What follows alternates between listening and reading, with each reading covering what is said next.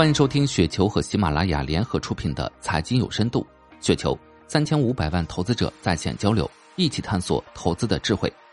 听众朋友们，大家好，我是主播费时。今天分享的内容叫《二零二三投资策略：防守反击》，来自爱知府。之所以还是把自己的思路写清楚，是因为我希望我的投资一定是基于思考，而不是撞大运。也是因为股市投资，起码在目前看变得越来越不确定，风险越来越大。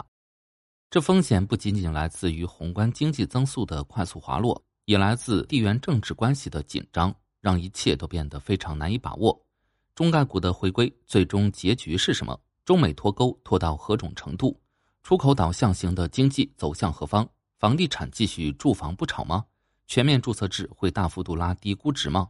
经济增速回落会拖累大盘蓝筹股的业绩吗？等等问题，我或许有些答案，但始终是模糊不清，无法系统而得出清晰的结论。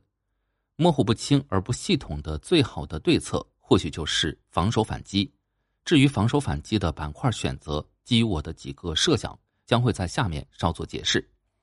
第一个设想，A 股依然具有投资机会。目前上海指数依然维持在三千点附近，太稳了。N 年不变的稳定，这种稳定对于投资客来说，就是可以在这个市场继续挖掘宝贝的前提。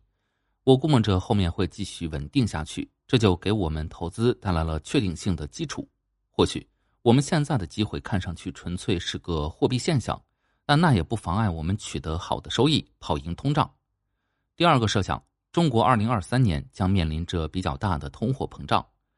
方丈前不久说通缩的时候，我也认真想了想。从工业产品角度看，我非常赞同方丈的观点。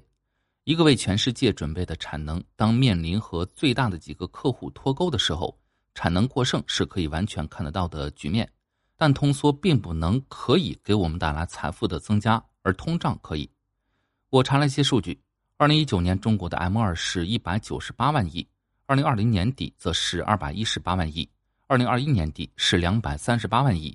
而到了二零二二年中，这个数字已经变成两百五十八万亿，年底是两百七十八万亿吗？M 二和 GDP 到了二点一倍，那这些资金在消费者逐步恢复信心之后，到底去向何方？房市、股市、生活必需品。第三个设想，中国将面临一场流感大流行。中国自从二零二零年疫情爆发以来，已经戴了三年的口罩，而且大家都知道，我们老百姓是非常守规矩的一群老百姓。这导致的直接结果就是流感基本消失，同时也会导致大家体内的流感免疫能力消失。这一点从今年南方夏季流感大规模爆发就可以看出来。医药股自古以来就是防守反击最好的板块，我大多数医药、医疗、疫苗板块都会侧重这个设想，同时注重流感疫苗和特效药的选择。这个流感打算投入百分之三十的仓位。两个投资大方向之外，我还选了三个细分领域：一、石墨。大家都知道中东出石油，中国有稀土，但其实我们前几天看到马斯克的抱怨是，除了中国，他从别的地方买不到合格的石墨材料做电池。后来我读了很多篇标普金属关于石墨的资料，才发现原来全球石墨材料也是中国垄断的。这就让我认真的想了想，电动化的核心就是电池。中国之外，欧美开了三十八个超级电池工厂，他们电池所用的负极石墨材料都要从中国买，那也是一个增长前景非常乐观的方向。二、无人机，未来的战争就是远程制导武器加无人机加卫星，俄乌就是最好的无人机推广会。三、国际旅游，年底大概率会全面开放，国人应该已经憋疯了。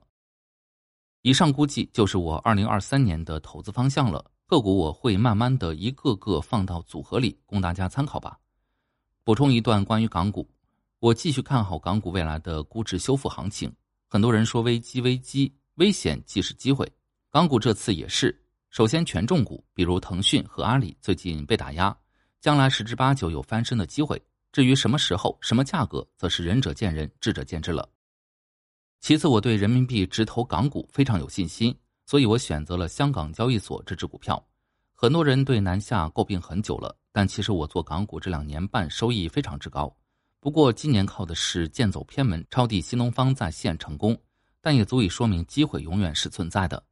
以上就是今天的全部内容，感谢您的收听。